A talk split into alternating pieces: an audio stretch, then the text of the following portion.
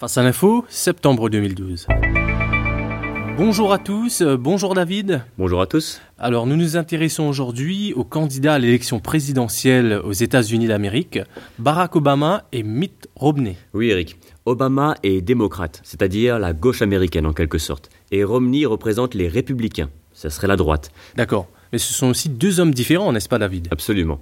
La première différence, et qui est flagrante si je puis dire, c'est que Obama noir et Romney est blanc. Alors à première vue, ça peut sembler insignifiant comme différence, mais pour la communauté noire et latino aux États-Unis, le choix est vite fait. Même si bon nombre d'entre eux, c'est vrai, ont été déçus par le mandat d'Obama sur lequel ils attendaient de grandes promesses, mais de récents sondages montrent que les Noirs américains voteront pour Obama au minimum à 90%. De plus, la communauté noire a toujours voté pour le camp d'Obama qui sont les démocrates. Deuxième différence importante entre les deux hommes est le métier de formation de chacun des candidats. Obama est avocat de profession, alors que Mitt Romney est un homme d'affaires plutôt brillant. Il est aujourd'hui multimillionnaire et c'est un peu, si je puis dire, son joker. Et l'un de ses principaux arguments est de dire le business, les affaires, c'est mon domaine. Vous pouvez donc me faire confiance pour relancer l'économie et l'emploi. Troisième différence est leur source de financement. Google et Microsoft, qui sont deux géants de l'informatique, supportent le président Obama. En revanche, pour Mitt Romney, c'est Wall Street avec les grosses banques comme JP Morgan, Goldman Sachs qui supportent le candidat républicain. Cette différence est symbolique. Les milieux de la finance n'apprécient plus vraiment Barack Obama, car depuis la crise, Obama veut davantage réguler la finance pour éviter de nouvelles catastrophes, alors que son adversaire Mitt Romney veut au contraire libéraliser au maximum la finance. C'est donc logique que le milieu de Wall Street supporte Mitt Romney. Je vous donne deux chiffres significatifs. Pour leur campagne présidentielle, Obama, pour sa part, a récolté 200 millions de dollars. Et Romney, lui, en a récolté quasiment le double, 350 millions de dollars. Alors David, c'est clair qu'il existe pas mal de différences entre les deux hommes. Absolument. Mais il existe encore une différence, et cela touche à leurs croyances. Absolument. Obama est un chrétien baptiste et Romney est un mormon. À l'origine, Obama a grandi dans une famille athée. C'est dans sa vingtaine que Obama est devenu chrétien baptiste par choix. Aujourd'hui, Obama va dans une petite église à Camp David qui compte entre 50 et 70 fidèles chaque dimanche. Ce sont principalement des militaires. C'est d'ailleurs la même église où allait l'ancien président des États-Unis, George W. Bush. Intéressant. Quant à Mitt Romney, il est un mormon, mormon de père en fils. Alors les mormons sont l'une des nombreuses branches du christianisme aux États-Unis qui compte environ 14 millions de membres. Mitt Romney avait été envoyé comme missionnaire en France lors de sa jeunesse, où il avait fait du porte-à-porte pour essayer de convertir des Français à la religion mormon.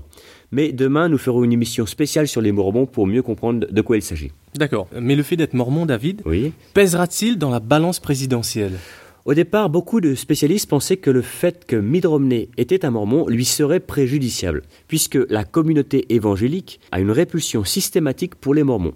Mais finalement, certains grands noms de la communauté évangélique, et notamment le téléévangéliste Pat Robertson, a déclaré que ce n'était pas un souci que Romney soit mormon. De plus, il y a eu un incident ces derniers jours qui pousseront un peu plus les évangéliques à voter pour Romney. Quel est-il donc? Alors aux États-Unis, chaque parti politique publie un document régulièrement et qui liste les actions et les convictions du parti politique. C'est un peu comme en France, chaque parti politique publie un manifeste. Eh bien, un journaliste a remarqué que dans le manifeste des démocrates, le parti d'Obama, il n'y avait pas de mention que Jérusalem était la capitale d'Israël et aucune mention de Dieu. Alors que chez les républicains, les adversaires, Dieu y est mentionné une vingtaine de fois et il est écrit noir sur blanc qu'ils reconnaissent Jérusalem comme la capitale d'Israël.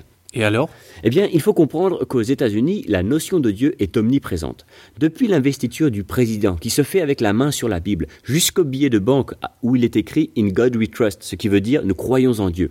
Cette absence de Dieu dans le manifeste des démocrates était une occasion en or pour les républicains qui ont sauté sur l'occasion et critiqué vivement cela.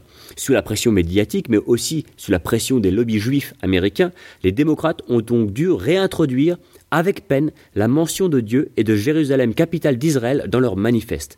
J'ai d'ailleurs mis la vidéo sur le site de Face à l'info montrant les démocrates réintroduisant cette notion dans leur manifeste. Cet incident de la part du camp des démocrates, du camp d'Obama, poussera un peu plus les évangélistes à voter pour Mitt Romney malgré le fait qu'il soit mormon. David, on cherche vraiment la petite bête pour ces élections. Bah, c'est comme ça, que voulez-vous? En dehors des différences de croyances, de formation ou même de couleur, c'est un véritable choix de société que devront trancher les électeurs américains. Et c'est là la véritable différence. Ce choix n'est certes pas très joyeux, mais au moins il a le mérite d'être clair. Les Américains devront donc trancher entre deux modèles de société. D'un côté, le candidat républicain Mitt Romney proposera de réduire les dépenses publiques, de couper dans les dépenses sociales, d'abolir la couverture santé mise en place par Obama au forceps, de revenir à la libéralisation de la finance, celle-là même qui avait créé une crise financière en 2008. Bref, il veut réduire l'intervention de l'État dans l'économie afin de la laisser libre. De l'autre côté, Obama s'inscrit dans la ligne de Roosevelt, de la redistribution des richesses, de la solidarité nationale, en imposant notamment les plus hauts revenus. Il prône aussi l'intervention de l'État pour réguler la finance folle et empêcher de nouveaux excès. Une vision radicalement différente. Allez David, le mot de la fin. Chaque camp accuse l'autre, c'est de bonne guerre. Obama est accusé d'accroître la dette publique américaine qui est déjà énorme, notamment à cause de sa couverture santé. Mitt Romney est accusé d'être l'ami du monde de Wall Street et d'être déconnecté de la réalité du peuple à cause de sa grande fortune. Aujourd'hui, les sondages les montrent tous les deux au coude à coude. Difficile donc de dire qui va gagner. Une chose est sûre, est que le futur président américain aura une tâche difficile dans un monde de plus en plus complexe. Merci David. Retrouvez l'actualité du jour sur www.facealinfo.com.